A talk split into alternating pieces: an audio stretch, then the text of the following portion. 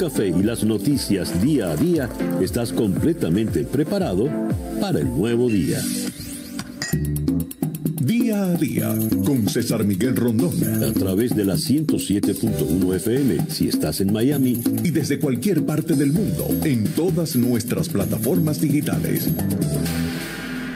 Muy buenos días. Nos amanece ya este viernes 16 de abril del año 2021 y de este día ya han transcurrido siete horas y un minuto.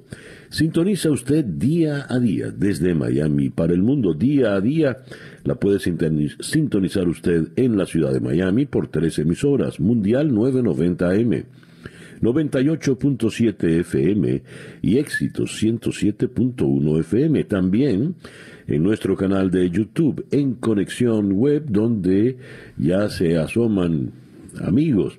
Eh, Erwin Delgado nos saluda desde Venezuela. Eh, Giovanni Cuchone, Elder Fernández, fuerte abrazo desde París. París, por cierto, eh, Gustavo Dudamel ha sido nombrado el director de la Ópera de París. Por los próximos seis años. Una magnífica designación. Y lo curioso es que no abandona la dirección de la Filarmónica de Los Ángeles, donde ha estado al frente por creo nueve años ya. Juan Carlos López Roa desde Chicago. Eh, hay noticias de Chicago hoy. Eh, Ulises Espinosa, eh, José Uzcategui está en Boca Ratón. Saludos pues a todos los amigos que se van sumando a nuestra transmisión del día de hoy. José Luis Machado Mujica desde Ciudad de México. Muy bien. Día a día es una producción de Flor Alicia Anzola para En Conexión Web con Laura Rodríguez en la producción general, Robert Villazán en la producción informativa, Jesús Carreño en la edición y montaje, José Jordán en los controles y ante el micrófono, quien tiene el gusto de hablarles, César Miguel Rondón. Día a día es una presentación de South Day Toyota y South Day Kia Miami, los dealers, donde nos aseguramos que salgas con tu auto feliz y satisfecho. Siete y tres minutos de la mañana. Calendario lunar. Para el día de hoy tenemos creciente a la luna en Géminis. La luna de Géminis es la luna de la comunicación y la socialización. Buena para iniciar una campaña publicitaria, publicar anuncios, difundir noticias, eh, redactar documentos, contratos, informes. Buena para comenzar estudios, buena para enviar correspondencia. Es una luna propicia para eh, todo lo que tiene que ver con la, con la habilidad manual, ¿ah? leo aquí. Eh, y esa luna de Géminis va a estar allá arriba hasta las 3 y 25 de la tarde de mañana sábado 17, cuando creciente entrará en cáncer.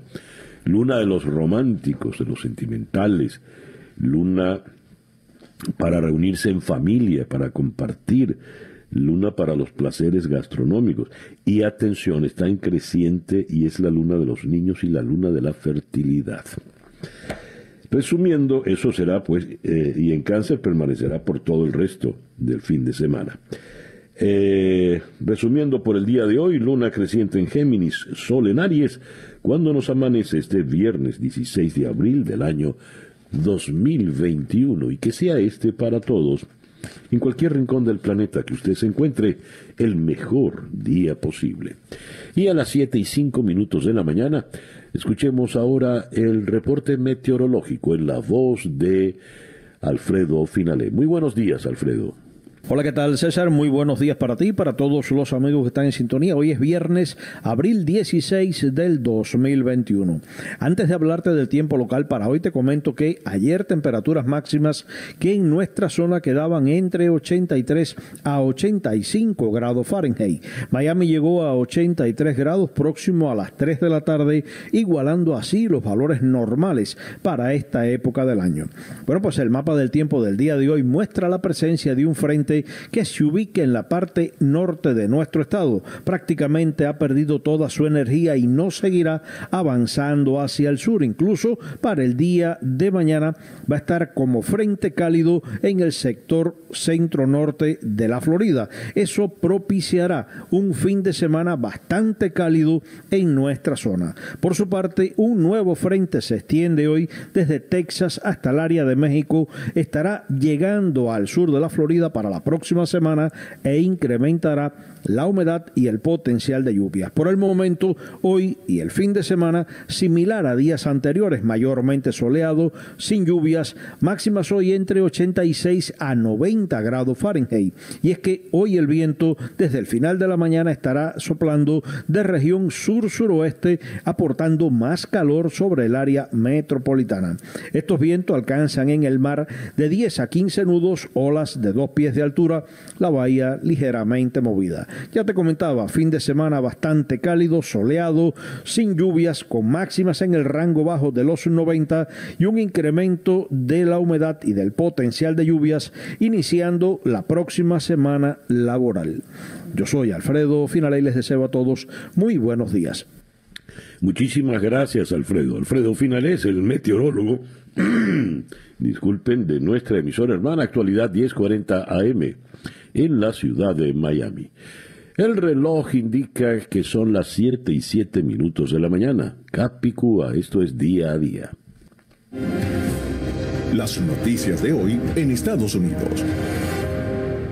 Comenzamos con una noticia de última hora, una noticia trágica. Ocho personas han resultado muertas en un tiroteo en una instalación de FedEx en Indianápolis la policía ha informado, esto lo leo en el Washington Post, que un hombre armado eh, asesinó a ocho personas y dejó heridas por lo menos a otras cuatro anoche, eh, antes de matarse, eh, antes de suicidarse. El incidente marca el quinto tiroteo masivo en Estados Unidos en cinco semanas.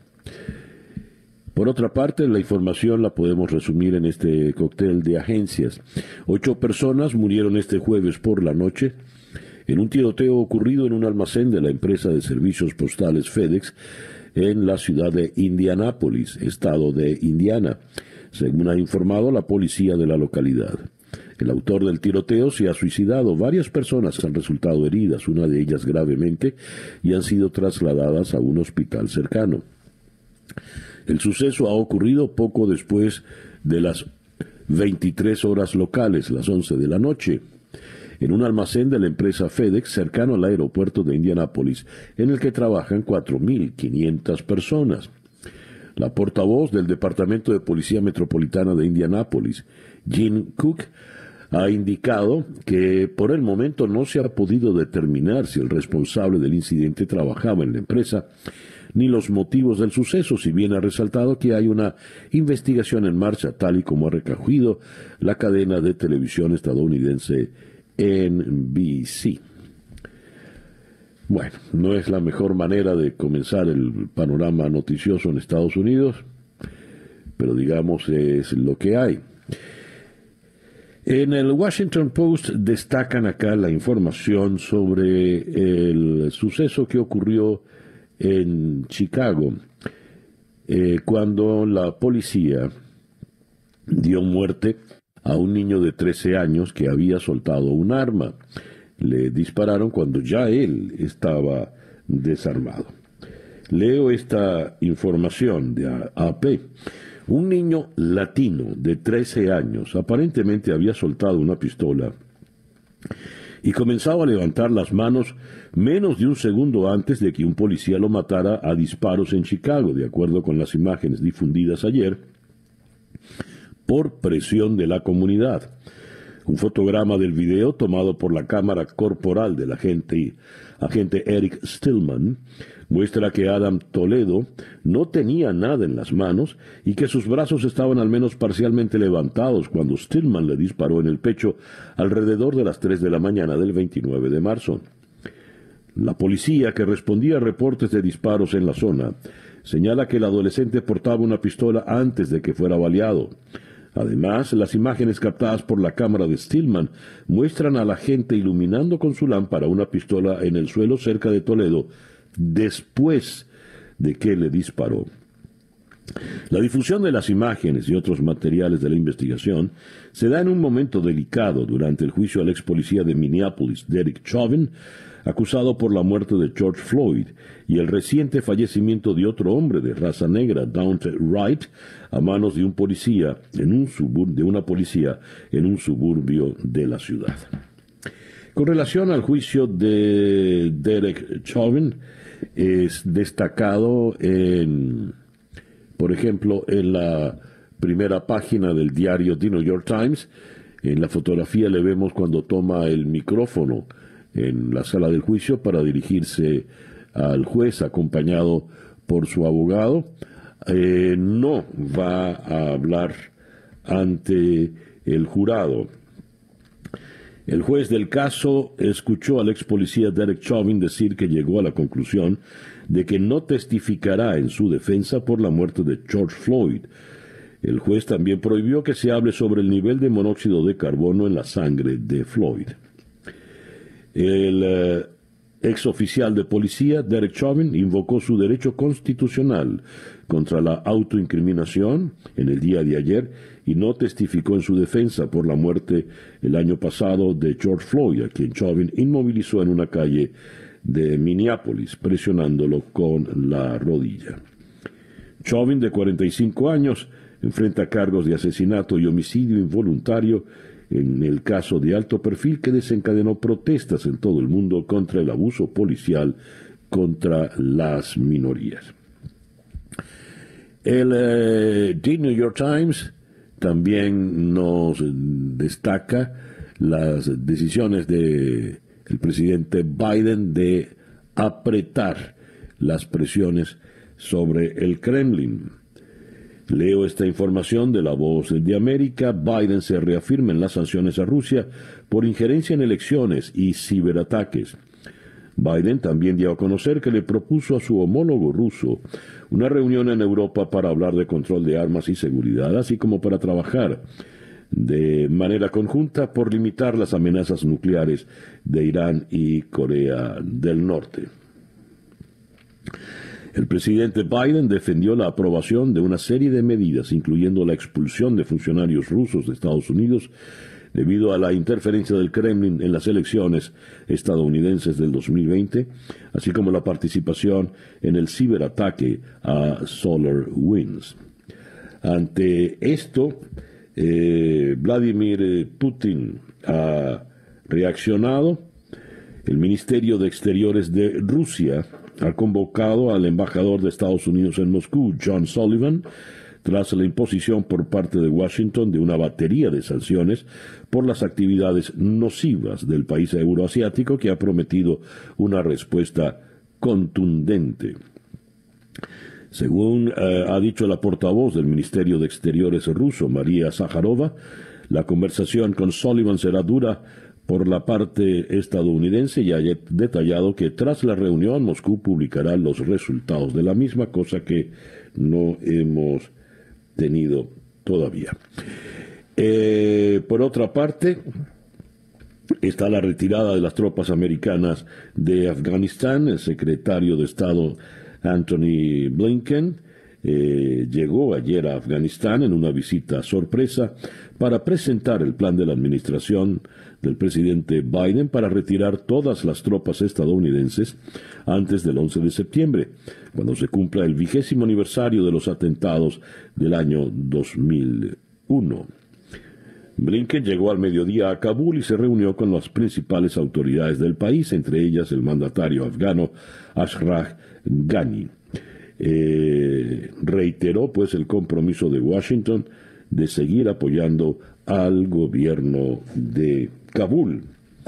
Y eh, cerramos con otra información internacional. Estados Unidos reafirma su apoyo a Taiwán en materia de defensa.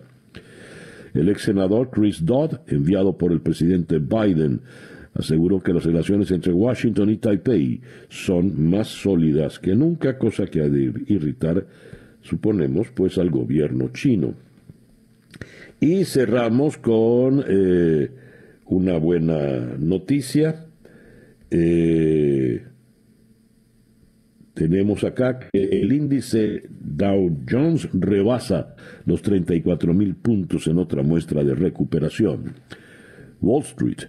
Los precios de las acciones de la Bolsa de Valores de Nueva York impusieron nuevas marcas en el día de ayer, luego de que un avance del mercado en general impulsó a Standard Poor's 500 a un máximo histórico y el índice Dow Jones rebasó la barrera de los 34 mil puntos por primera ocasión. El SP 500 subió 1,1%, un avance en el que los títulos de tecnología, cuidados de salud y comunicaciones representaron la mayor parte de las ganancias. Únicamente las compañías energéticas y financieras cerraron a la baja. El rendimiento de los bonos también cayó. Los inversionistas recibieron con beneplácito una serie de reportes económicos alentadores que muestran que los estadounidenses tienen muchas ganas de volver a gastar, una menor cantidad de trabajadores que pierden sus empleos y lo mucho que han aumentado las ganancias corporativas. Wall Street tiene altas expectativas de que la economía y las ganancias corporativas estén atravesando un resurgimiento tras las adversidades provocadas por la pandemia gracias a las vacunas contra el COVID y al enorme apoyo brindado por el gobierno y la Reserva Federal. El reloj indica que son las 7 y 19 minutos de la mañana. Estas son las noticias de Venezuela. Las noticias de Venezuela comenzamos acá con la primera página del diario El Nacional. En Caracas, Europa recordó a diputados del oficialismo que carecen de legitimidad, no consiguieron el reconocimiento que buscaban. Una delegación de la Asamblea Nacional elegida el pasado mes de diciembre fue recibida en Bruselas por funcionarios del Servicio Europeo de Acción Exterior a petición suya, confirmó a la agencia EFE un portavoz de esa unidad que dirige Joseph Borrell. Peter Stano dijo que en general el organismo no informa sobre este tipo de reuniones técnicas que forman parte de la rutina diplomática, pero que en este caso particular estaban obligados a aclarar lo que llamó percepciones erróneas sobre la cita. En ese encuentro los funcionarios del Servicio Europeo de Acción Exterior reiteraron la posición de la Unión Europea sobre la falta de legitimidad democrática de las elecciones legislativas de diciembre pasado. Fin de la cita. Eh, nótese lo siguiente. Había corrido la información de que Iris Varela se había reunido con el eh, equipo de Joseph Borrell. No se reunió con el equipo de Joseph Borrell siguiendo instrucciones de Borrell, porque si, fuese una reunión de altura, Borrell mismo hubiese estado en la reunión.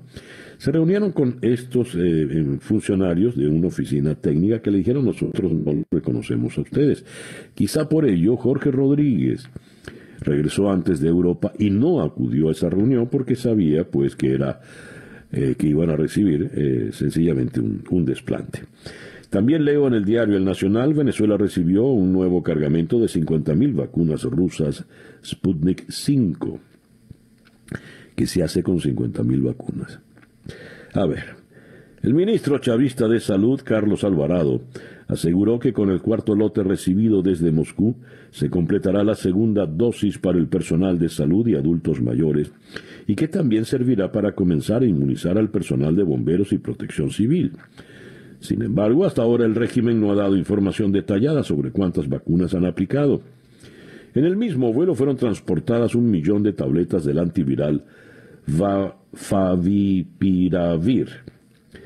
El Comité Terapéutico Venezolano incluyó el Favirapir, no, perdón, Favipiravir, Favipiravir en nuestros protocolos contra el COVID-19 y las que hemos recibido recibirán, servirán para atender a cerca de 25.000 personas contagiadas, según el ministro. hablando de ministros del régimen, esta noticia es una bofetada o una ridiculez, o ambas. Bodegones para impulsar la economía. El Ministerio de Comercio del régimen se reunió con representantes de los comercios que venden artículos importados, le hacen bodegones, que para muchos son un lujo que no pueden permitirse. Y entonces viene aquí una cita de la ministra de Comercio, Eneida Laya. Tenemos que trabajar en función de una economía real y de forma equilibrada. Hay voluntad para el trabajo mancomunado. Se pagan y se dan el vuelto porque, según muchos, según las voces que corren muchos de esos eh, bodegones, son regentados por gente afín al régimen. La educación no resiste otro año de clases a distancia. El tren de Aragua, la banda esta criminal, presume de tener un estadio de béisbol muy bien alumbrado. La llaman la Casa de los Príncipes y según dice que está en mejores condiciones que el universitario, nuestro vetusto estadio de televisión, que no está en buenas condiciones. Eh, estadio universitario, el estadio de la ciudad universitaria, nuestro vetusto estadio. Eh, la vacunación anti-COVID a través del sistema Patria provoca denuncias de politización en comunidades. Eh, y esto ha recibido terribles críticas también en el exterior. Eh, por otra parte, en Carabobo falleció la enfermera María Lucidia Escalona por COVID y el a ver, el médico Jorge Cordero también falleció por COVID, pero en la ciudad de Mérida. Son las 7 y 25 minutos de la mañana. Escuchas día a día con César Miguel Rondón. Nuestra agenda de entrevistas para el día de hoy, viernes 16 de abril. Vamos a comenzar en Londres con Lais Doucet, corresponsal internacional jefe de la BBC. Con él tocaremos el tema de Afganistán. ¿Qué ocurrirá ahora que abandona Estados Unidos y abandonan también las tropas británicas y las tropas de la OTAN? ¿Sobrevivirá? ¿Surgirá una guerra civil? ¿Cuáles son los riesgos reales? De Londres cruzamos el océano para llegar a Washington para conversar con el doctor Emilio Viano, de la American University of Washington, experto en temas internacionales, y con él analizaremos la difícil situación planteada con Rusia, sobre todo luego de las eh, sanciones impuestas ayer por el presidente Biden y la expulsión de diplomáticos rusos. De Washington iremos a Caracas para conversar con eh, Carlos Correa, director ejecutivo de la ONG Espacio Público. Eh, Espacio Público lanza una campaña en defensa del trabajo de las ONG en Venezuela. Una reciente regulación del Estado ordena a todas las ONG a registrar datos detallados de sus actividades en la Oficina Nacional contra la Delincuencia Organizada y Financiamiento al Terrorismo.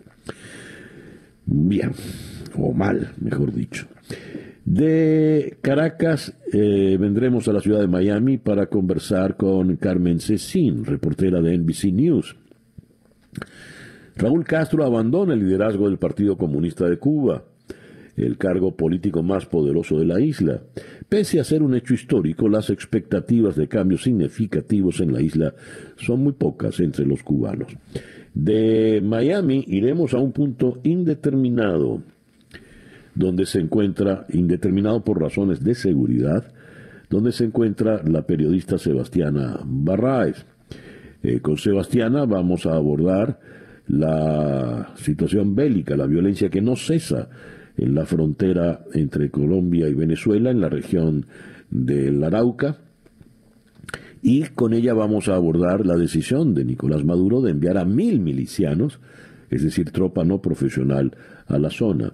Vamos a cerrar en Ciudad de México con el periodista Pedro Pablo Cortés a propósito del proceso de la legalización de la marihuana en México. Esa pues nuestra agenda para el día de hoy, viernes 16 de abril del año 2021, 7 y 28 minutos de la mañana. Sintonizas día a día con César Miguel Rondón. No importa dónde estés en el sur de la Florida, South Dade Kia y South Dade Toyota son los dealers más cercanos que tienes para comprar o hacer un list de tu automóvil favorito en tu idioma.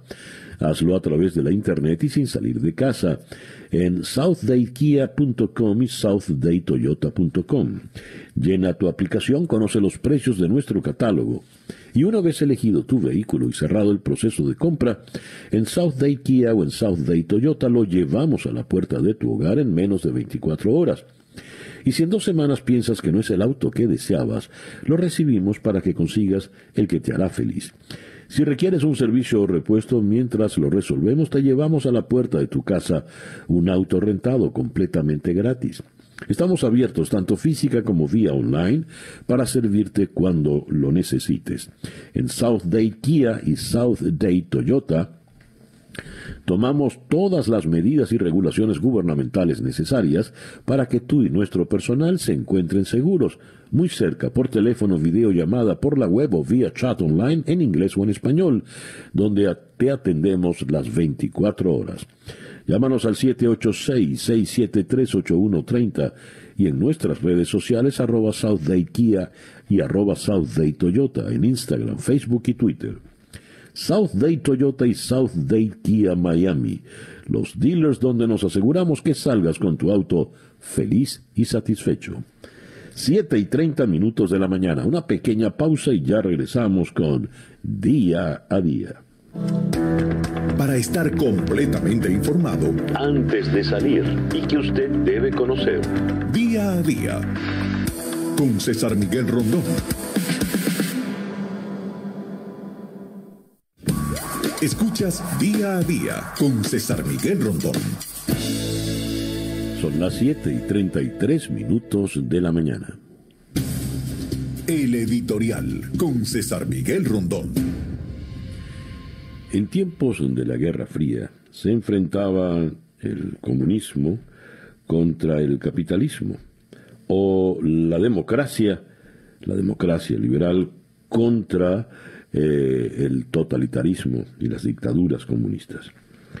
La Unión Soviética estaba al frente de esto y en el lado contrario, por Occidente, la vanguardia la llevaban Estados Unidos.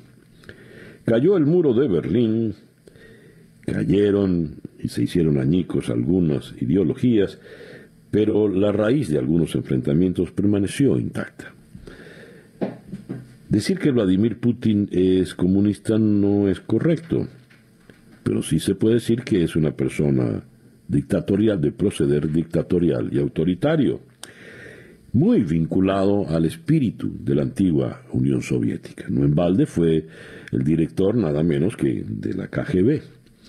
Es un hombre de mando fuerte, es una suerte de caudillo boreal que intenta, mediante eh, artilugios legales constitucionales, prolongarse en el poder hasta el día de su muerte, y bastante que ha logrado en este sentido. El enfrentamiento hoy entonces es entre capitalismo y comunismo, pues más bien sería entre la democracia y la dictadura. En el fondo se parece mucho al pleito de la Guerra Fría. Y esas circunstancias de la Guerra Fría vuelven a hacerse presente hoy, valga la paradoja, con una temperatura muy subida. Mientras Donald Trump gobernaba en la Casa Blanca, las relaciones con Rusia. No llegaban a puntos álgidos.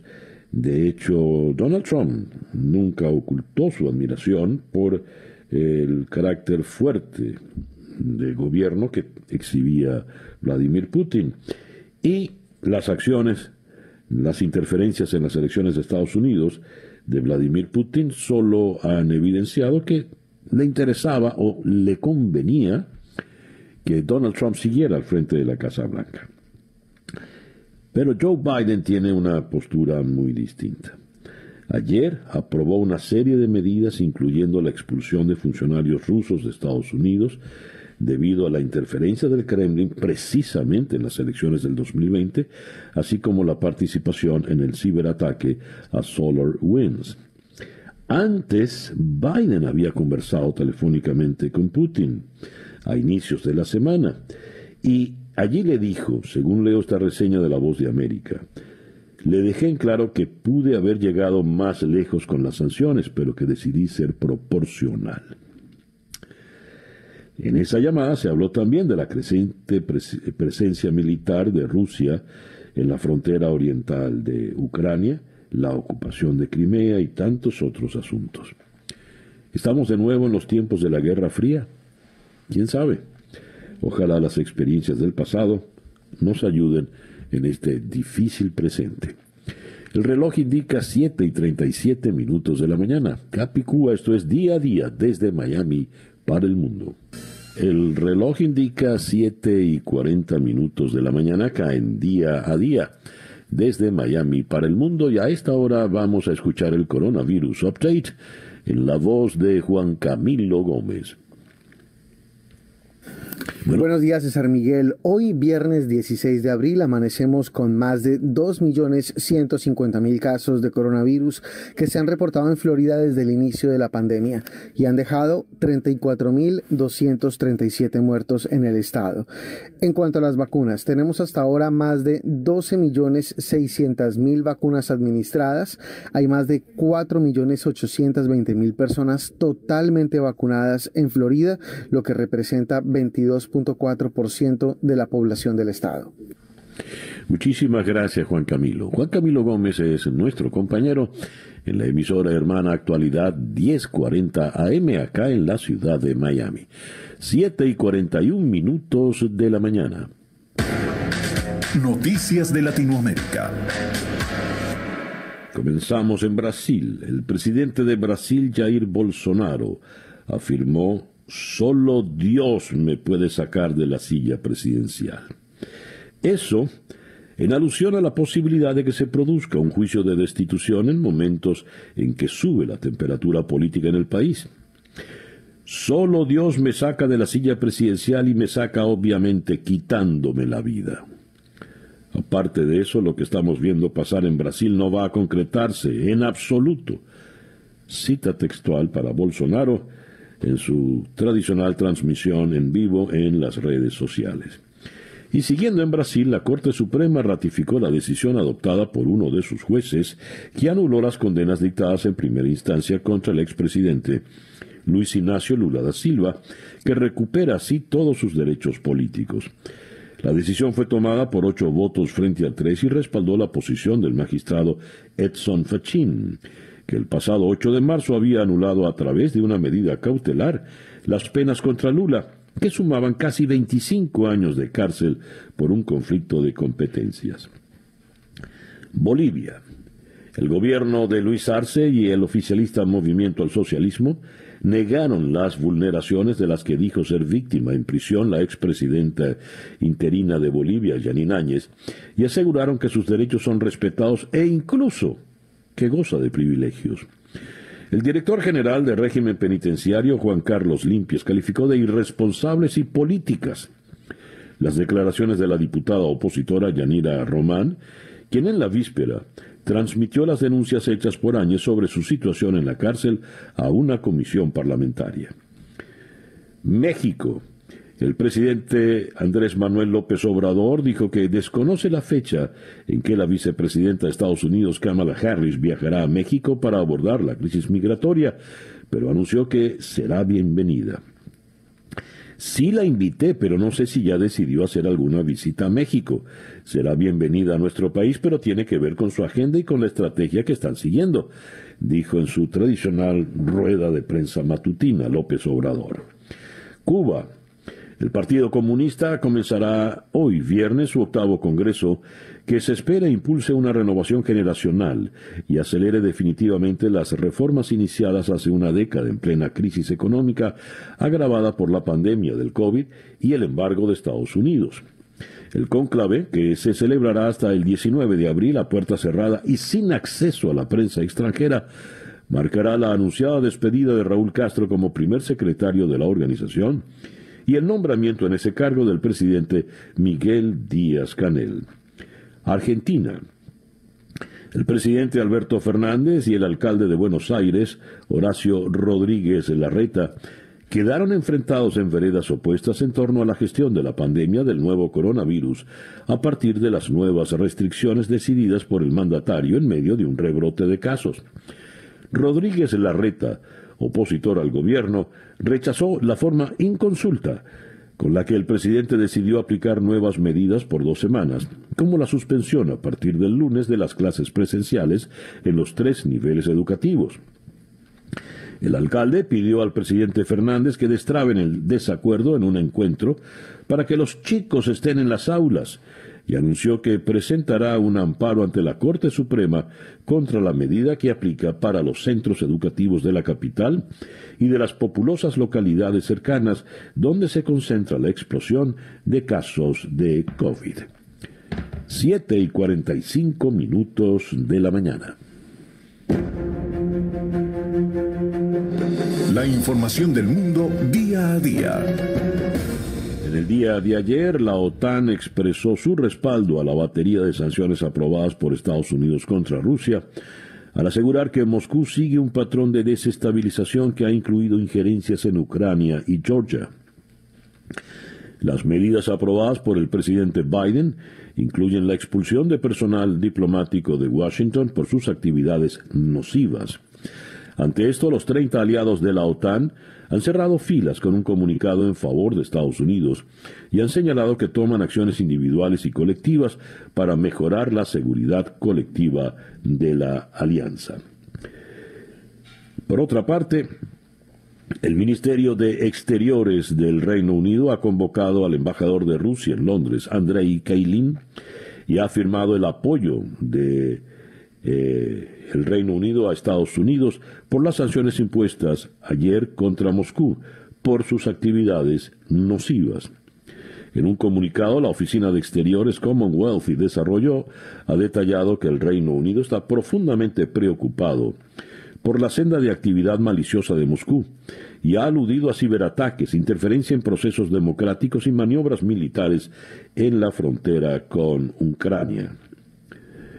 Eh, tenemos también que el presidente del Consejo Europeo, Charles Michel, ha transmitido al presidente ucraniano Volodymyr Zelensky el apoyo inquebrantable de la Unión Europea a Ucrania ante la escalada militar rusa en las inmediaciones de la frontera ucraniana y en la península de Crimea, anexionada ilegalmente por Rusia en el 2014. En una llamada telefónica, el presidente del Consejo ha expresado su profunda preocupación por el aumento de fuerzas militares rusas en la zona, que según la OTAN es la mayor movilización desde la agresión de 2014. Por ello, ha transmitido su apoyo a la independencia, soberanía e integridad territorial del país. El gobierno de Irlanda del Norte presentó ayer su plan de desescalada para las próximas semanas con la reapertura de las peluquerías y la vuelta a la actividad física al aire libre a partir del viernes 23.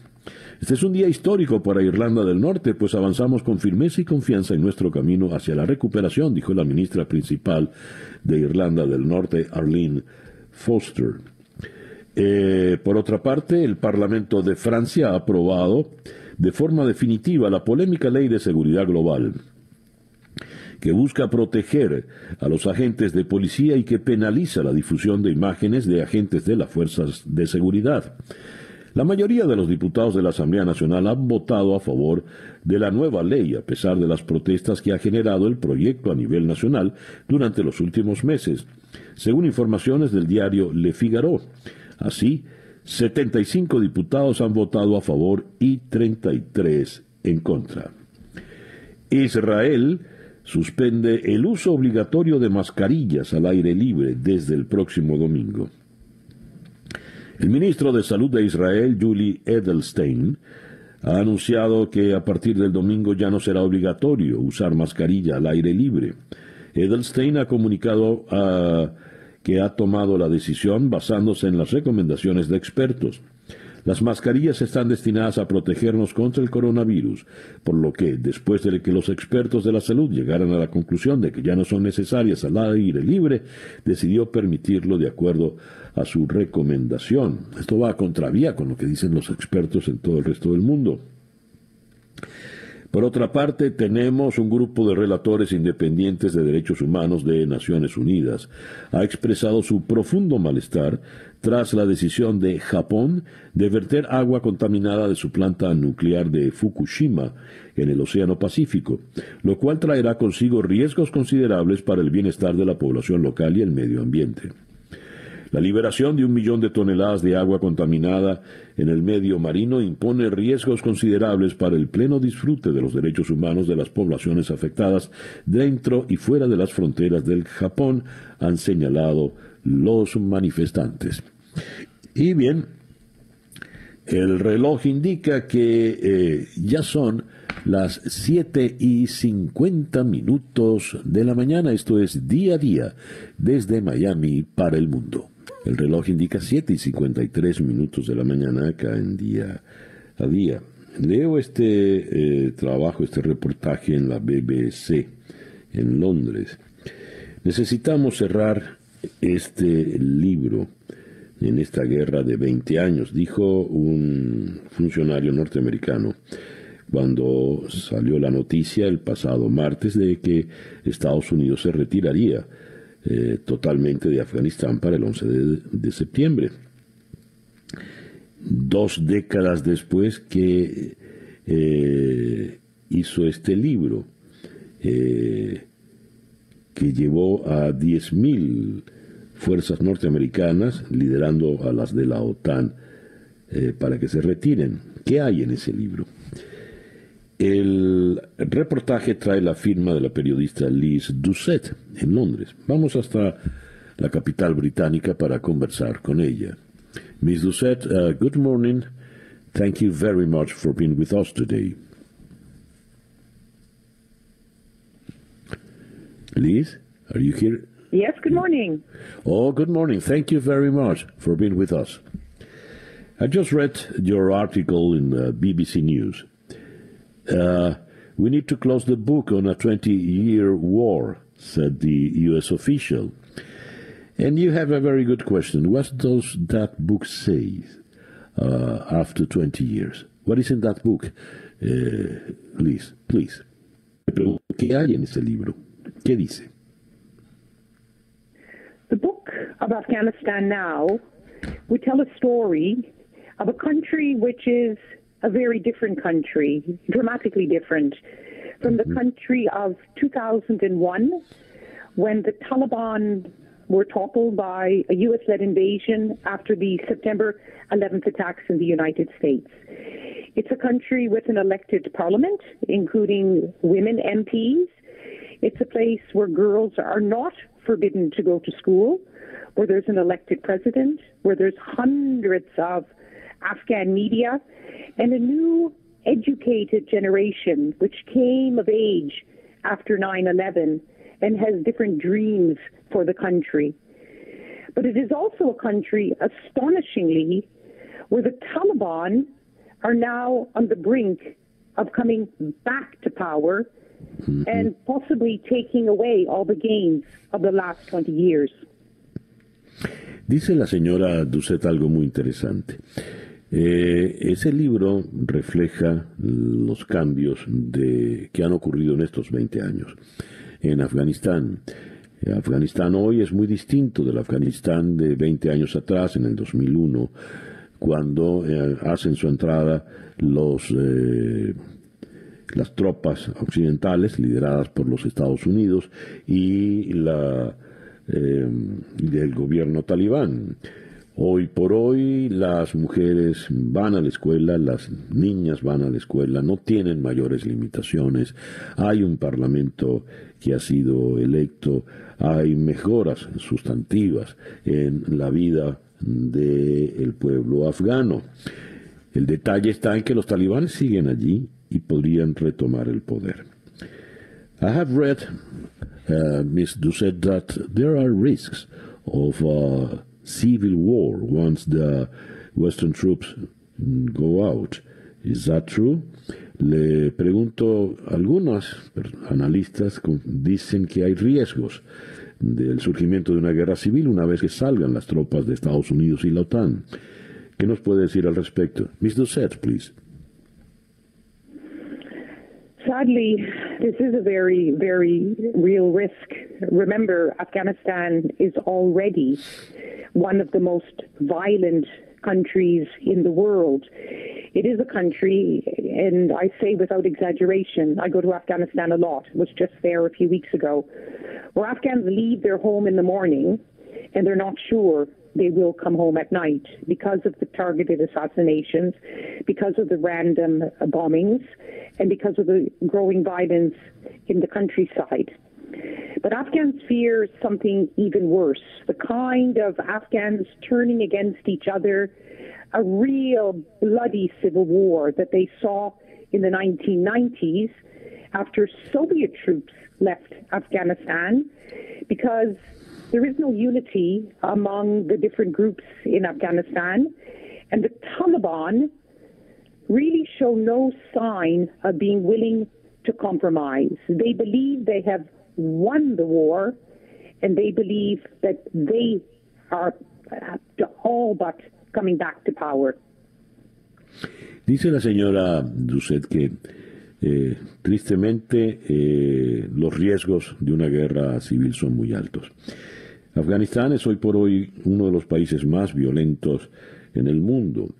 Eh, la gente cuando sale en las mañanas de su casa no está segura de poder regresar a la casa. En la noche. Hay violencia de todo tipo, desde estallidos azarosos, eh, alguna bala perdida, enfrentamientos.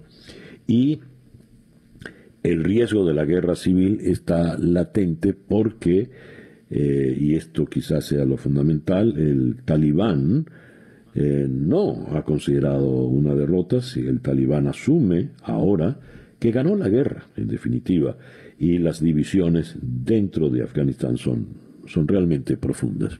Ms. Doucette, thank you very much for being with us uh, today. Gracias, gracias, muchas gracias. Gracias a usted. La señora Liz Doucette es la jefa de la corresponsalía internacional de la BBC desde la ciudad de Londres.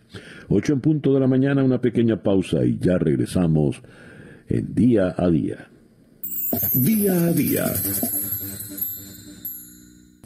El reloj indica en este momento las ocho y siete minutos de la mañana. Eh, las ONG, las organizaciones no gubernamentales en Venezuela, se han convertido en un digamos, refugio importante de la actividad que pasa a ser prohibida en todos los órdenes, prohibida en los medios, prohibida en los partidos políticos, prohibida en los gremios, prohibida en sindicatos, en fin. Las ONG pasan a ser esa suerte de refugio y brindan ayuda, asistencia a personas necesitadas en todos los órdenes y además eh, sirven como una voz importante de lo que está aconteciendo en el país. Pues ahora una reciente regulación del régimen chavista ordena a todas las ONG a registrar datos detallados de sus actividades, de dónde vienen sus fondos, a quienes benefician esos fondos. Y esto han de declararlo en la Oficina Nacional contra la Delincuencia Organizada y el Financiamiento al Terrorismo. En otras palabras, para la dictadura de Maduro, para el régimen chavista, las ONG son organizaciones de la delincuencia organizada vinculadas al terrorismo. Vamos hasta la ciudad de Caracas, donde en la línea telefónica está el director ejecutivo de una de estas ONGs, una de las más activas, Espacio Público, Carlos Correa. Carlos, muy buenos días, gracias por atendernos. Buen día, César. Un saludo para ti y toda la gente que está en sintonía. Gracias por la llamada. ¿Qué significa esta nueva medida del régimen? Bueno, a ver, esto eh, deriva de una providencia. Ya nosotros desde hace bastante tiempo estamos, estamos muy preocupados por una ley que hay en Venezuela, que es la denominada ley contra el terrorismo, ¿no? Esa, esa ley eh, prácticamente hace una descripción muy vaga de lo que se puede considerar eso y efectivamente, como tú dices, ahora una providencia, porque no es ni siquiera un reglamento ni una norma legal, de, sino una providencia, dice, mire, vamos a hacer un registro y aquí se tienen que registrar todas las organizaciones susceptibles de ser delincuentes organizados, lo cual es una una afectación de la presunción de inocencia. Se supone que el Estado es el que tiene, además tiene las herramientas suficientes para saber si hay algún tipo de asociación ilícita para delinquir, que está así establecida en el Código Penal. Y esto además establece unas obligaciones que, que son inaceptables. Por ejemplo, imagínate tú personas que prestan servicios médicos y que tú tengas que dar información de quiénes son los beneficiarios o personas que están denunciando graves violaciones de derechos humanos y que tú le tengas que decir al Estado venezolano, mire, aquí está la lista de personas que están denunciando tortura que nosotros estamos acompañando. Todas esas dimensiones son absolutamente inaceptables. Las organizaciones de la sociedad civil venezolana tienen están inscritas en los registros, rinden anualmente sus cuentas, tienen toda una serie, tienen, están sujetas a todas las normas de cualquier organización o asociación que se dé en el país. Y además hay dinámicas asociativas que, que no tienen personería jurídica porque esa es su naturaleza, son gente que se junta para hacer el bien. Por ejemplo, eh, hoy en día, con toda la crisis de, salud en el país, hay muchísima gente que está apoyando y lo está haciendo anónimamente o visiblemente a través de las plataformas de recolección de fondos para que, que, que, hay muchas, pero que se están utilizando y eso eso también es cooperación. Entonces e, es una una dinámica en la que efectivamente se pretende castigar, golpear al espacio cívico venezolano. ¿no? ¿Por qué este ataque a las ONG? ¿Qué ve el régimen eh, en las ONG que no le gusta, que le teme? Mira, hay, hay varias, eh, como sabes, las asociaciones y el espacio cívico es muy diverso, incluye deporte, eh, música, incluye organizaciones comunitarias, organizaciones que se preocupan por el medio ambiente, derechos humanos, es decir, el universo es muy amplio, ¿no? Pero hay una pretensión gubernamental de colonizar todo el espacio de la sociedad. En el último tiempo, por ejemplo, le ha dolido mucho las organizaciones que están haciendo ayuda humanitaria, es decir, organizaciones que se dedican a ofrecer servicios de alimentación. Eh, es el caso de Azul Positivo, que son cinco personas que se dedicaban a apoyar con recursos a personas que no tenían dinero para, para comprar alimentos. Entonces, ahí hay una preocupación, eh, también fue el caso de Alimenta la Solidaridad, eh, entonces ahí hay preocupaciones. Después también el, año, en finales del año pasado hubo también una situación grave con, con Acción Solidaria que se dedica a la distribución gratuita de medicinas. Entonces, pareciera que hay como una pretensión de monopolizar todos los espacios de la sociedad, especialmente aquellos que prestan algún tipo de servicio. Entonces, y después, bueno, hay una fractura de, la esfera pública, especialmente los partidos políticos, y me imagino que, que hay como una pretensión también entonces de atacar muy fuertemente a medios de comunicación independientes en el último tiempo y también a organizaciones de la sociedad civil, o sea, como que, lo ven como un estorbo, como, como un, una incomodidad para sus pretensiones. ¿Qué hacer ante esto, Carlos? Mira, nosotros, este, digamos, las organizaciones de la sociedad civil son diversas, plurales, y bueno, por supuesto, como sabrás, eh, eh, el anuncio de esta medida nos generó inmediatamente inquietudes y estamos precisamente conversando para ver cómo, cómo vamos a reaccionar. Eh, algunas organizaciones no, no van a entregar la información. No, no, no van a entregar la información, no se van a inscribir. Este, se, consideramos que eso no es un, una, una obligación que tenemos que cumplir, pero hay de diversas opciones y posibilidades de las que estamos, que, pero sin duda va a haber una reacción de la de las distintas organizaciones de la sociedad venezolana para tratar de, de enfrentar esto, ¿no? También ayer eh, circuló la información de la posible aprobación de una ley de cooperación internacional, que es un debate en el que estamos desde hace bastantes años y bueno, habrá que también estar atentos a ver cuáles pueden ser las pretensiones desde que desde el ámbito gubernamental se quieran aplicar a, organizaciones o, el espacio cívico en general en Venezuela. ¿Qué, qué, esto último que mencionaste, ¿de qué trata, Carlos? Mira, desde hace tiempo se viene hablando de una denominada ley de cooperación que, que es como una, una suerte de norma que pretende establecer eh, probablemente también un registro y situaciones de este tipo. Eh, entonces no, no, no, sabemos cuál es el alcance de, de, una norma de ese tipo. A nosotros nos preocupa cualquier elaboración legislativa que se esté produciendo porque la preocupación sustantiva es que todas las normas son para restringir derechos, no para ampliarlos. Entonces nos preocupa mucho que se pueda estar pensando o hablando de una norma de ese tipo, ¿no? Eh, y además hay experiencias en la región, por ejemplo, en, Nicaragua, precisamente a partir de, un pretendido registro que obligaba a las organizaciones a inscribirse y, como si fueran traidores a la patria, generó una, un debilitamiento del espacio cívico en Nicaragua. Entonces hay muchas preocupaciones porque como como sabemos, muchas de las prácticas de, los distintos países se copian. ¿no? En Rusia hubo una cosa parecida también en relación al registro de las organizaciones. Y entonces uno de, una de las posibilidades es que efectivamente se, se avance en la ilegalización de algunas de estas organizaciones. Bien, bueno, veremos qué ocurre. Carlos, muchas gracias por, por atendernos en la mañana de hoy. De nada, muy buen día, hasta pronto. Carlos Correa es el director ejecutivo de la ONG Espacio Público. En Caracas, el reloj indica en este momento las 8 y 15 minutos de la mañana. Día a día con César Miguel Rondón. Hoy comienza el octavo Congreso del Partido Comunista en Cuba. En 60 años de poder, ocho congresos apenas. Y eh, este Congreso, eh, por lo visto, será histórico porque marcará la retirada de Raúl Castro, el último de los Castro en pie. Y la, la dirección del partido pasará al actual presidente de Cuba, Miguel Díaz Canel. Un cambio como este, sin embargo, parece que no despierta ninguna expectativa positiva en el pueblo cubano. ¿Por qué?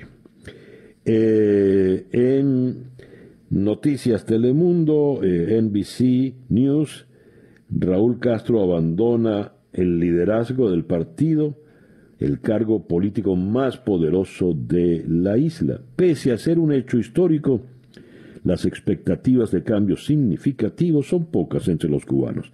Así ha escrito la periodista Carmen Cecín. Pues Carmen eh, está en este momento en la línea telefónica en la ciudad de Miami. Carmen, muy buenos días, gracias por atendernos. Buenos días, gracias a ustedes. Carmen, ¿por qué la salida de Raúl Castro no despierta ninguna inquietud, digamos, positiva, ninguna expectativa ah, alentadora en Cuba? Bueno, Cuba está eh, teniendo una crisis económica muy grande en, eh, actualmente. Eh, no es la primera vez que hay un cambio en, mando en Cuba, en el sentido de que hace tres años Raúl Castro le dio el poder de, de, presidente a Miguel Díaz Canel. Las cosas no han cambiado mucho. los cambios en Cuba suceden aún eh, nivel muy muy lento y con la crisis económica que existe ahora las personas lo que quieren es un cambio rápido eh, las colas para comprar comida son enormes de horas a veces llegan a, la tienda y lo que querían comprar ya se vendió. Eh, hacen cola para comprar lo que haya, ni saben a veces lo que van a encontrar. Eh, hay familias que están comiendo una vez al día. Así que aunque haya este cambio eh, aunque ya no va a haber nadie con el apellido Castro en, en control, la gente lo que quieren es un, un, cambio económico especialmente grande, quieren poder comprar lo, lo, que quieran, quieren no solamente la comida, pero una casa, un, carro, y las personas están muy cansadas, eh, muy fatigadas con, el, paso de los cambios en Cuba. Carmen, eh, todo esto está ocurriendo cuando hay un movimiento eh, de protesta política, de oposición política, eh, que si bien no es masivo, pues se ha hecho sentir, ¿verdad? Que va desde el San Isidro hasta eh, el tema musical Patria y Vida. ¿De qué forma podemos mezclar ambos elementos? ¿Cómo, con, ¿Qué contexto puede brindar esta situación a este octavo Congreso? Claro, eh, es, eso va a ser un reto muy difícil para el gobierno, aunque a las personas aquí eh, le parezcan eh, pequeñas las protestas en, Cuba. para Cuba es algo muy grande. Ese tipo de, expresión no se ha visto desde la revolución en 1959. Así que es algo muy, muy nuevo. y mientras que las personas estén molestas con la situación económica, eh, los artistas con la situación de, expresión eh, de, eh, política o, cultural, las personas van a seguir protestando. Ahora hay internet en Cuba que no lo había antes. Entonces, se, la, gente puede ver que en algunas partes de, las, de la isla la gente está moviéndose, protestando. es una forma para la gente movilizarse. Y, y eso seguro que, se va a hablar en el Congreso. El Congreso es privado, o sea, es, detrás de, puertas cerradas, no es no, no se puede ver por televisión, pero, pero es un balance muy delicado para el gobierno. Eh, mantener las personas contentas lo suficientemente eh, para que no haya protestas, para que no haya una protesta grande, pero a la misma vez tienen que mantener control sobre la sociedad. Eh, ellos han dejado claro que, Miguel Díaz Canel, Canel es continuidad. Ese es el, el slogan que usan eh, constantemente allá. Somos continuidad. O sea que los cambios que van a haber van a, van a ser dentro del comunismo, dentro del socialismo. Entonces, es buscar ese balance que ellos van a tener que definir en el Congreso. Carmen, ya como última pregunta, vista la circunstancia tan difícil que por la que atraviesa económicamente la isla, visto que su último, el pulmón de estos últimos, estas últimas décadas ha sido Venezuela y Venezuela está en bancarrota. ¿Podría la isla llegar a vivir otro periodo especial como el que vivió luego del derrumbe de la Unión Soviética? Bueno, según eh, economistas cubanos con quien yo he hablado, sí, consideran esto eh, una especie de, periodo especial, pero sin los apagones. Durante el, periodo especial eh, hubo apagones muy grandes que duraban horas, días, en Cuba eso no se ve ahora, pero sí la, la, escasez cada día se pone peor, no solamente en comida, pero en medicina también. Y por ahora no hay, eh, no hay, no hay solución. Hasta que no se resuelva la pandemia y hasta que el turismo no llegue a niveles a, a lo que estaba antes, Cuba no tiene solución para su situación económica. Eh, antes también dependía mucho de, de Venezuela, eh, de ayuda de Venezuela y desde la crisis desde que comenzó la crisis en Venezuela hace años, ya Cuba no puede depender de, Venezuela. Eh, igual la exportación de, profesionales médicos, eso es una fuente de dinero muy importante para Cuba.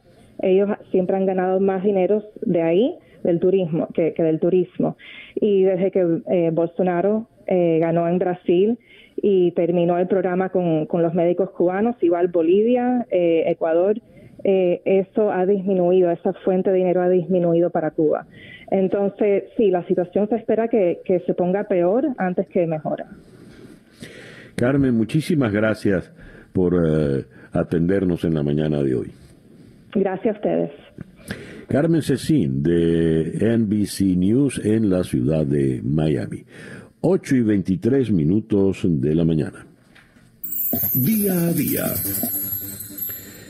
y de Miami vamos ahora a la ciudad de Washington, donde en la línea telefónica está el doctor Emilio Viano, investigador de la American University of Washington, experto en temas internacionales. Doctor Viano, muchas gracias por atendernos en esta mañana. Muy buenos días, gracias por invitarme. Doctor Viano, Estamos en un momento muy tenso en, en las relaciones entre Estados Unidos y Rusia. Las sanciones del día de ayer, fuertes sanciones por parte del presidente Biden, van a ser respondidas de manera contundente por Vladimir Putin, según lo dijo el propio Putin en el día de ayer. ¿Cómo calificaría usted lo que estamos viviendo? ¿Es un renacer de la Guerra Fría o, va algo más allá? Bueno, yo creo que eh, claramente el clima en Washington ha cambiado. Sabemos que estas acusaciones no son nuevas y que hubo investigaciones, sea por la FBI que por el fiscal especial Mueller, sobre, por ejemplo, la interferencia de Rusia en las elecciones de 2016. Eh, pero lo que ha cambiado es el inquilino de la Casa Blanca, vale decir que Trump eh, siempre se rehusó de acusar formalmente a Rusia, particularmente a Putin, de, eh, de esas acciones eh, dañinas a los intereses de los Estados Unidos y hubo mucha especulación sobre el por qué. Ahora ha cambiado naturalmente el presidente y por eso hay más, digamos, acusaciones formales y eh, consecuencias.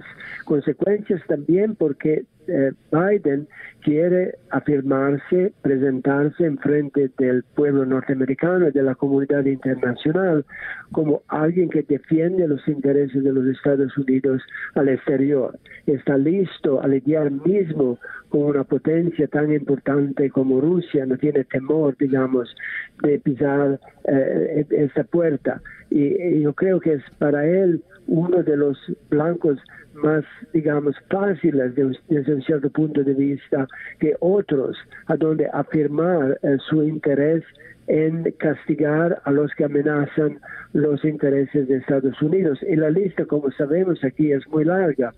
Las acusaciones son por intervenir, interferir en las elecciones del 2020, un ciberataque masivo eh, a 16 mil uh, sistemas de Internet de almacenar datos, datos en el mundo, la supuesta oferta de Moscú a los talibanes para atentar contra tropas de Estados Unidos, eh, la lista continúa, ¿no? El envenenamiento de un contrincante político, el atentado a la vida de Alexei Navalny, además em, la ocupación de Crimea en el 2014, la violación de derechos humanos eh, contra disidentes y periodistas y mucho más.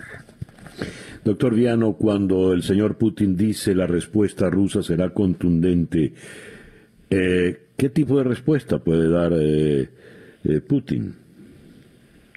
Bueno, eh, eso es un poco el, misterio de lo que dijo, porque no tienen muchas posibilidades.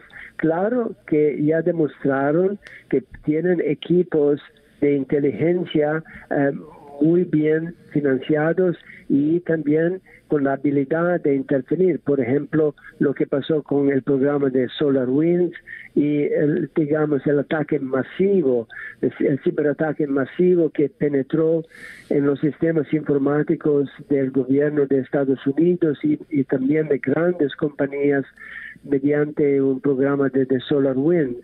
Hasta ahora eran especulaciones. En este momento, por primera vez, Washington dice estar totalmente seguro que esto pasó por los servicios secretos de Rusia.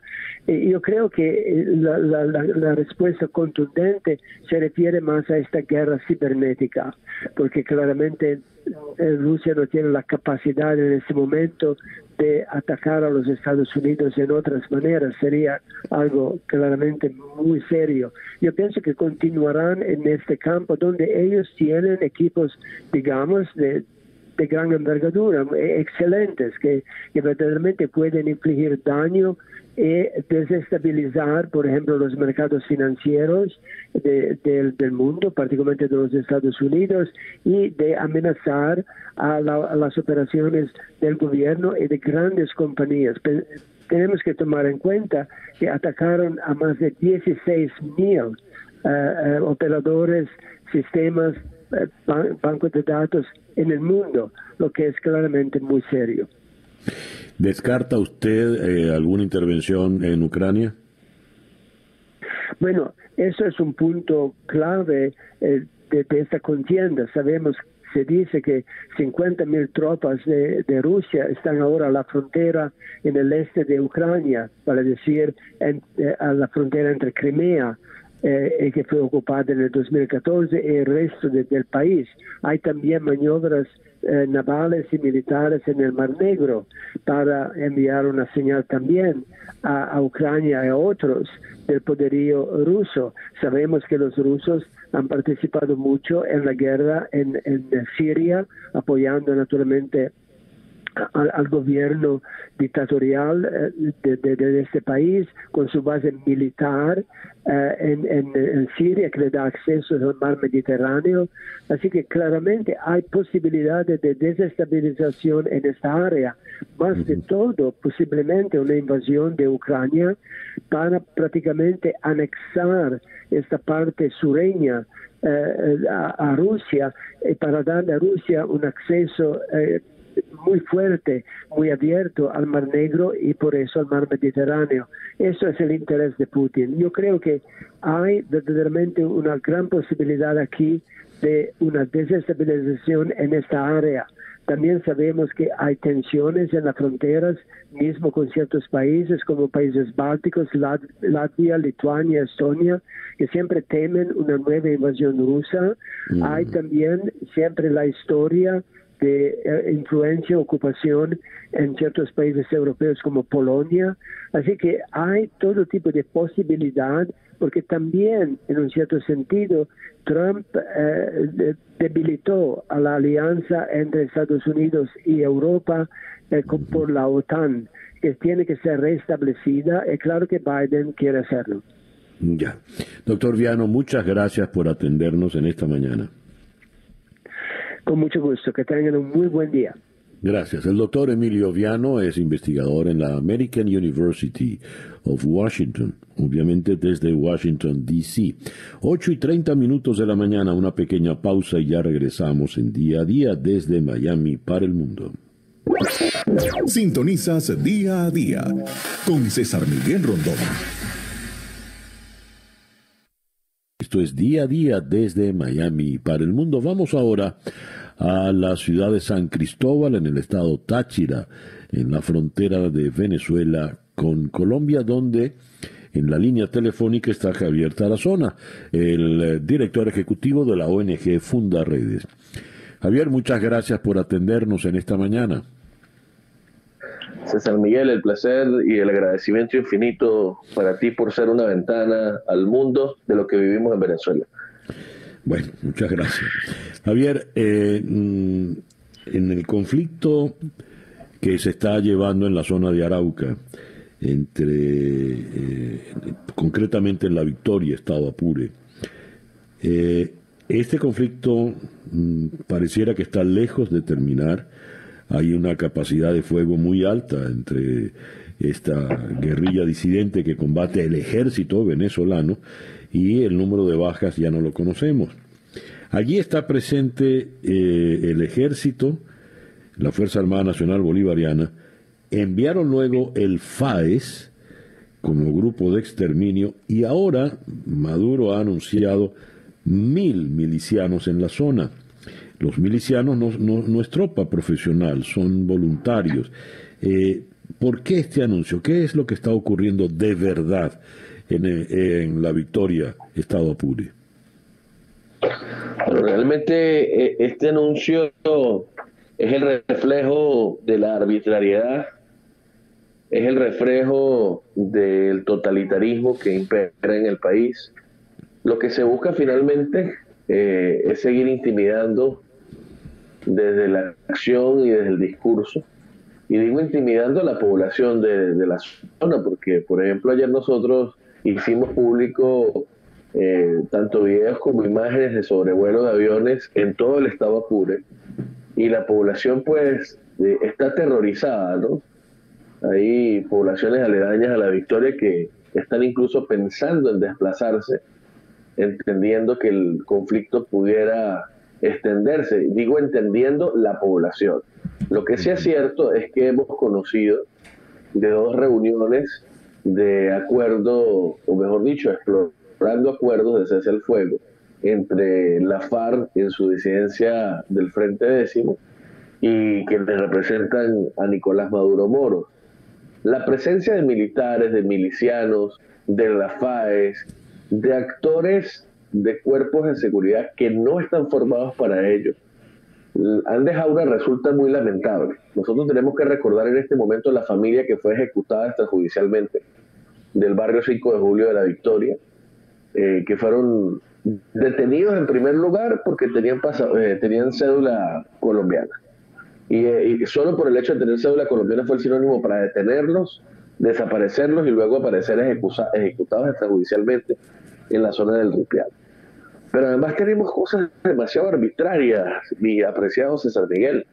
Nosotros hoy estamos levantando la voz, por ejemplo, por la detención, eh, eh, ha causado demasiada sensibilidad.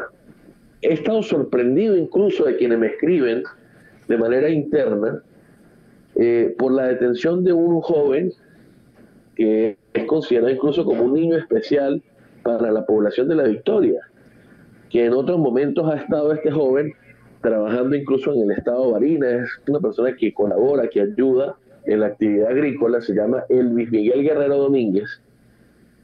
Este joven fue detenido el 21 de marzo en circunstancias de trabajo como obrero en una finca.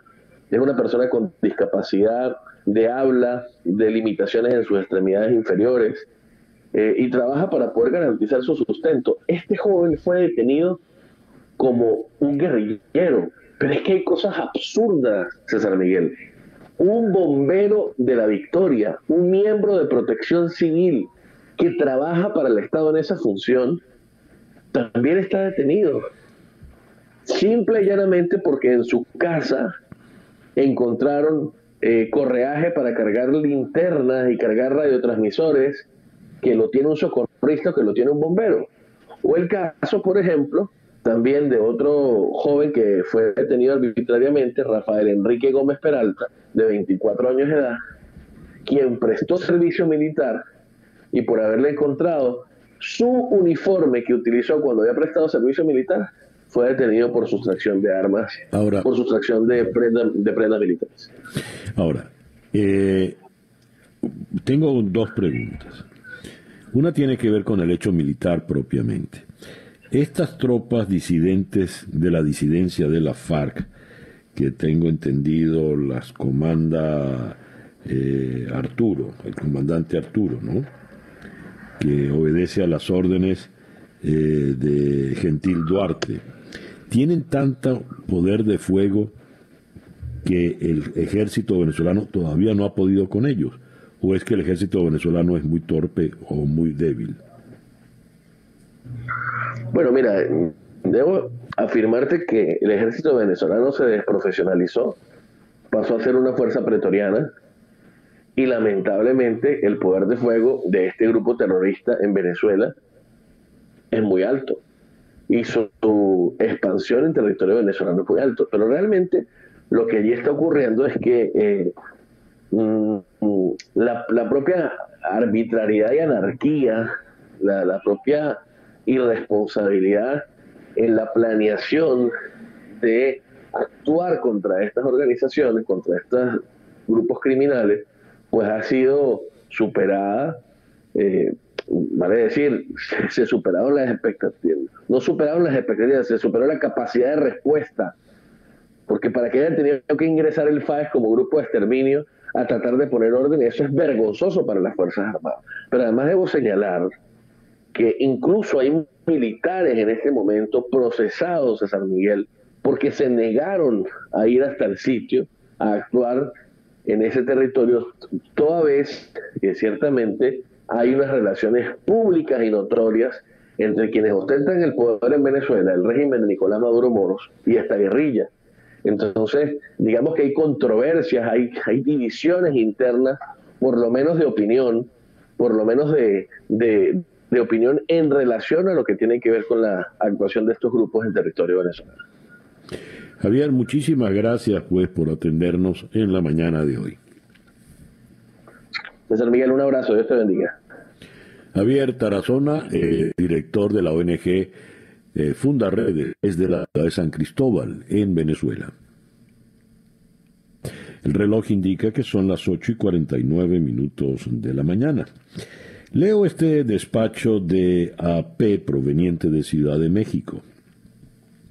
En los últimos años hay una creciente oleada en favor de la legalización de la marihuana, no solo para usos medicinales, sino lúdicos en muchos países del mundo. México está en ese proceso desde hace un par de años, pero su ley sigue pendiente.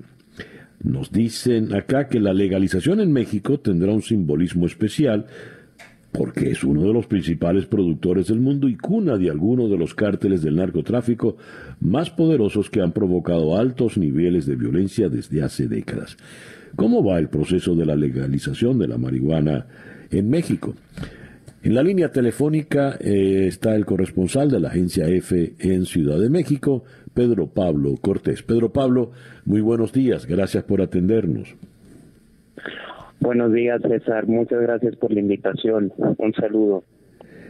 ¿Cómo va ese proceso y qué implicará una vez que esté aprobada la marihuana para su uso lúdico? ¿Reducirán alguna medida la violencia de los carteles? Bueno, eh, como comentaban, eh, pues ya ya hay una legislación para eh, la marihuana ya es legal para la salud desde el 2016, aunque el reglamento que, que se encarga de, ese aspecto apenas se, se publicó hace algunos meses. Ahora en el Senado se está discutiendo eh, una reforma que crea la Ley Federal para la Regulación del Cannabis y con esta reforma México se convertiría en el tercer país de todo el mundo en regular y legalizar todos los usos de la marihuana a nivel federal, a nivel nacional, como lo ha hecho Uruguay y Canadá. Eh, todos los usos se refiere a que la marihuana en México será, será, legal para el uso recreativo, además del medicinal, pero también para la investigación científica y para, para el uso industrial. Esta reforma se está discutiendo en el Senado por mandato de la Suprema Corte de Justicia de la Nación, que en 2019 declaró inconstitucional prohibir el autoconsumo de la marihuana para eh, con fines lúdicos porque eh, atenta contra el, principio de la libre personalidad, está el desarrollo de la libre personalidad que está protegida en la Constitución. Ahora, sobre la violencia, eh, eh, sea uno de los argumentos del, del, del partido en el poder que está impulsando la reforma en el Senado, que debería aprobarse este mes, aunque hay un plazo, eh, aunque el Senado está pidiendo una prórroga a la Suprema Corte para aprobar, eh, aprobar la reforma en septiembre después de las elecciones legislativas del 6 de junio uno de sus argumentos es que eh, va a frenar la violencia y que es una deuda histórica que tiene el Estado mexicano con los campesinos, sobre todo de regiones como Guerrero, Sinaloa, en particular del Pacífico, donde hay más campesinos que, se dedican a, al cultivo de, del cannabis. Se calcula, eh, según reportes de organizaciones, que hay 500 mil personas involucradas en este eh, sector del cannabis en México, que se considera el segundo productor más grande del mundo, con hasta 27 mil toneladas producidas al año, según la ONU mm. y la DEA. Eh, este es el argumento, que es una deuda histórica del Estado con estas personas, con estos campesinos que cultivan la marihuana. Pero eh, hay un debate sobre que esta reforma en realidad tiene más fines económicos que fines de reparación porque eh, no se incluyeron cuotas para campesinos ni para pueblos indígenas eh, para que se les proteja de las grandes multinacionales. Y otra advertencia de los analistas de seguridad es que los cárteles del narcotráfico en México eh, ya casi no se dedican al, al transporte y producción de marihuana porque el consumo eh, de sus principales clientes que, están en Estados Unidos ha cambiado hacia drogas duras como en particular la heroína y mm. eh, otras sintéticas como el fentanilo. Entonces, eh, hay dudas sobre si esto en realidad va a reducir la violencia de los cárteles, pero sí que, se va a buscar una reparación y amnistía para eh, campesinos de regiones pobres que están involucrados en el cannabis. Pedro Pablo, muchísimas gracias por estos minutos en el programa de hoy. No, al contrario, muchas gracias por la invitación. Pedro Pablo Cortés es el corresponsal de la agencia española EFE en Ciudad de México. 8 y 54 minutos de la mañana. Y esto fue día a día desde Miami para el mundo. Día a día es una presentación de South Day Toyota y South Day Kia Miami, los dealers donde nos aseguramos que salgas con tu auto feliz y satisfecho. Día a día es una producción de Floralicia Anzola para En Conexión Web con Laura Rodríguez en la producción general, Robert Villazana en la producción informativa, Jesús Carreño en la edición y montaje, José Jordán en los controles y ante el micrófono, quien tuvo el gusto de hablarles, César Miguel Rondón.